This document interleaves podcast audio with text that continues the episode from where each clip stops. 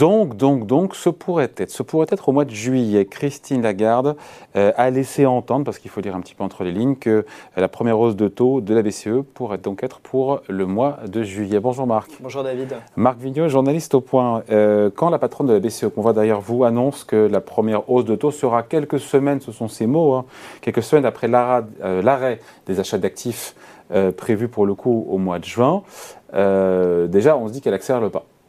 Ah bah. Après, on va regarder les dates, si c'est juin, juillet, août, etc. Mm. Mais elle accélère le pas. oui, oui, clairement, ils se disent que euh, maintenant, il faut envoyer un signal euh, pour montrer que la BCE lutte contre l'inflation, parce qu'il y a un risque, vous savez, que les anticipations d'inflation euh, augmentent, et donc à ce moment-là, ça, serait un désancrage de l'inflation, et à ce moment-là, la BCE pourrait ne plus vraiment contrôler les choses. Donc il faut tout de suite montrer que la BCE a encore une capacité d'action. Tout de suite, l'inflation est à 7,5, donc tout de suite, il est temps, hein, Oui, oui, c'est ça. Non, mais il faut maintenant, il faut y aller parce que jusqu'à présent, en fait, la BCE fait en quelque sorte un tout petit peu son mea culpa hein, en disant on a sous-estimé euh, l'inflation, on a sous-estimé le côté structurel un peu de l'inflation. On a vu que c'était des prix énergétiques, on pensait que c'était lié à la réouverture de, l'économie après la crise Covid, et on n'a pas été assez attentif à d'autres signaux qui montrent que maintenant, euh, il y a beaucoup, beaucoup de prix qui augmentent dans l'économie et l'inflation devient un peu sous-jacente, et là, donc, il faut agir pour éviter que euh, euh les anticipations... D'ailleurs, il y a plusieurs mois déjà, Jérôme Powell, le patron de la Fed, c'est un mea culpa à peu près. Oui, oui, alors la situation aux États-Unis n'est pas du tout la même que 8,5 d'inflation, on a 7,5. Oui, mais, mais ce n'est pas euh, exactement euh, la même chose parce qu'en Europe, on, a, on est très impacté par euh, ces hausses de, prix de l'énergie. On n'a pas encore la même dynamique sur les salaires. L'état du marché du travail n'est pas exactement le même. Il y a donc on ne peut pas comparer euh, les situations.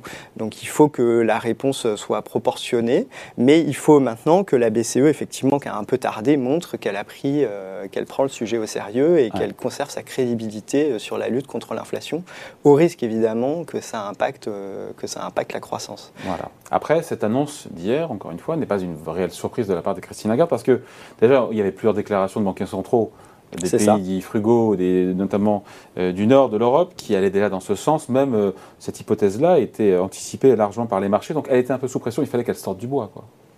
Exactement, il fallait, fallait qu'elle dise, le fait qu'elle en ait parlé euh, à ce moment-là montre qu'il fallait qu'elle envoie un signal au marché pour dire nous serons fermes, parce qu'il y a tout un débat pour savoir si les banques centrales sont euh, prisonnières euh, des, des, politiques qu'elles ont menées et donc du fait qu'elles aient permis aux États d'emprunter beaucoup et donc est-ce qu'elles vont pouvoir resserrer leur politique monétaire et ce qui va faire, ce qui va renchérir le coût d'emprunt des États et le coût d'emprunt des entreprises. Et donc, est-ce qu'elles vont pouvoir monter les taux sans entraîner euh, quelque chose qui serait extrêmement négatif hein On voit bien que les écarts de taux entre les pays de la zone euro commencent un tout petit peu à, frémir. Hein. L'Italie emprunte plus cher euh, euh, encore plus cher que l'Allemagne euh, qu'il y a quelques semaines, quelques mois. Et donc, il va falloir à la fois contrôler l'inflation sans, sans déclencher ce qu'on appelle une fragmentation de la zone euro. Voilà. Et donc, c'est pour ça que ces hausses de taux devront être euh, progressives, ces hausses de taux, comme l'a affirmé euh, hier Christine Lagarde. Donc on a compris une démarche graduelle, pas de brutalité, parce que c'est un peu l'anti-Fed, soit en passant, c'est faire le contraire de ce que fait la Fed, qui elle, pour le coup est beaucoup plus volontariste. Mais encore une fois, la situation n'est pas exactement et, la même. Et voilà, c'est ça en toile de fond, parce qu'il y a ce risque de fragmentation, d'avoir des pays d'Europe du Sud notamment qui ont des problèmes de financement, d'avoir une mm. nouvelle crise de la dette en, mm. en Europe, ce qui, euh, voilà, ce qui pourrait, ou en tout cas souhaiterait, il faudrait éviter. Et puis on est quand même dans une situation particulière où en Europe, c'est essentiellement de l'inflation importée. Et donc, est-ce que augmenter les taux d'intérêt, donc qui renchérissent le coût d'emprunt, euh, les coûts d'emprunt pour les consommateurs, pour les entreprises, etc. Est-ce que ça a vraiment le pouvoir de ralentir cette inflation qui est liée à, au prix du pétrole ou du gaz ou de l'électricité Voilà, euh, euh, la BCE ne peut rien contre les conséquences de la guerre en Ukraine, ne peut rien contre les chaînes de valeur qui sont totalement perturbées par les confinements en Chine. Donc en fait, et puis si elle voulait vraiment agir sur la, par contre sur la demande pour diminuer suffisamment la demande pour qu'elle se mette au niveau justement des capacités de, production dans le monde, eh bien, il faudrait que la demande diminue très très fortement. Donc il faudrait augmenter les taux d'intérêt très très fort. Euh, euh, il y a des, des collègues journalistes qui ont fait des comparaisons avec le mouvement qu'il a fallu avoir dans les années 80 de remonter des taux pour casser l'inflation. Donc en fait, les, les banques centrales euh, sont condamnées à dire regardez, on agit, mais elles ne, peuvent pas, elles ne, peuvent pas, agir, vu la situation de croissance, etc., aussi violemment, ou en tout cas, pour l'instant, ce n'est pas, le, pas le consensus, mais donc elles sont un peu condamnées à, à dire regardez, j'agis, mais en fait, leur action mm. n'aura pas euh, des conséquences euh, extraordinaires sur l'inflation. Il faut Et pas puis la BCE est la dernière à agir compliqué quand on voit la Fed, quand on voit la Banque d'Angleterre, la BOE qui agissent, de voir une, BCE qui est un petit peu en retrait. Sur le, mois de juillet, je m'avance pas trop parce que la fin des achats d'actifs, c'est euh, le programme APP, pardon pour euh, la précision, mais c'est le mois, mois de juin. Euh, quelques semaines après, il y a une réunion, je crois que c'est 9 juin, 10 juin, puis une réunion 21 juillet de la BCE. Ça. Quelques semaines après, ça nous mène a priori au mois de juillet. On s'avance pas trop en disant ça. Oui, oui, euh, oui, les taux pourraient. Enfin, je, pense qu'à un mois après, honnêtement, c'est pas très très important. Ce qui est important, c'est de montrer que la dynamique est enclenchée et qu'après, on va continuer à augmenter les taux. Rappelons que les achats, quand même, ils vont s'arrêter, les achats nets, mais euh, la BCE continue à réinvestir ce qu'elle a déjà acheté euh, dans les dettes publiques et donc, en fait, quand elle, arrive à échéance, elle les refinance. Voilà, elle, donc elle revient sur le marché et elle dit, bah, je rachète pour ce que je mm. viens de rembourser pour le même montant. Et mm. donc, en fait, euh, par exemple, la France, le chiffre est quand même très impressionnant. La Banque de France détient dans ses comptes 30% de l'ensemble du stock de dette française. Mm.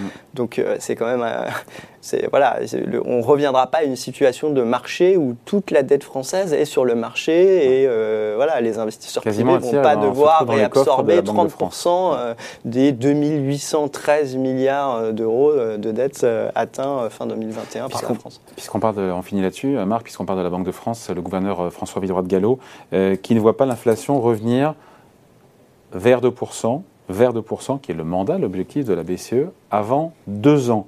On se dit quoi? On dit que c'est dans le meilleur des cas, vu qu'on est quand même à 7,5, c'est crédible bah, en fait, ça dépend énormément de, facteurs qu'on ne maîtrise pas. Est-ce que la guerre en Ukraine va s'arrêter? Est-ce que, euh, est-ce que euh, les, les, conditions, là, il y a une sécheresse en France, euh, les prix des céréales augmentent Donc, en fait, ça va dépendre. Est-ce qu'il y a un embargo sur le gaz russe ou pas? Donc, ce qu'on voit, c'est que l'augmentation des prix, qui était au départ très liée à une augmentation des prix de l'énergie, est en train de se répandre un peu dans l'économie. La question, mmh. c'est est-ce que les salaires vont embrayer? Donc euh, pour l'instant, on ne voit pas du tout les salaires euh, s'emballer en zone euro. Mais par sur 3% de hausse des salaires en moyenne.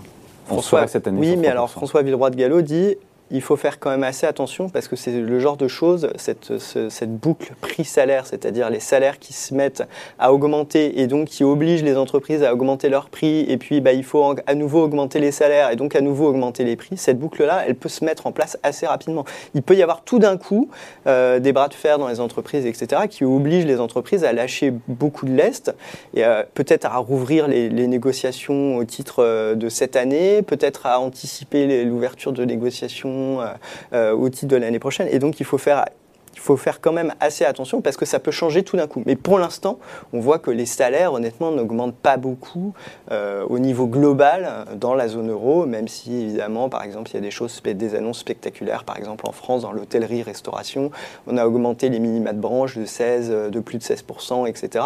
Mais il y avait quand même beaucoup de salaires qui étaient déjà tombés en dessous du SMIC. Donc, il faut voir euh, à quel point ça met les salaires au-dessus du SMIC. Euh, voilà, pour l'instant, il y a beaucoup de, dans beaucoup de branches en France, dans beaucoup de branches professionnelles, les salariés se battent plutôt pour avoir des salaires qui suivent un tout petit peu l'inflation plutôt que euh, d'avoir des, hausses supérieures à l'inflation. Donc euh, voilà, pour l'instant, la, boucle, on ne la voit pas encore. Bon, merci beaucoup. Euh, cette semaine, on lit quoi dans, la, dans le point?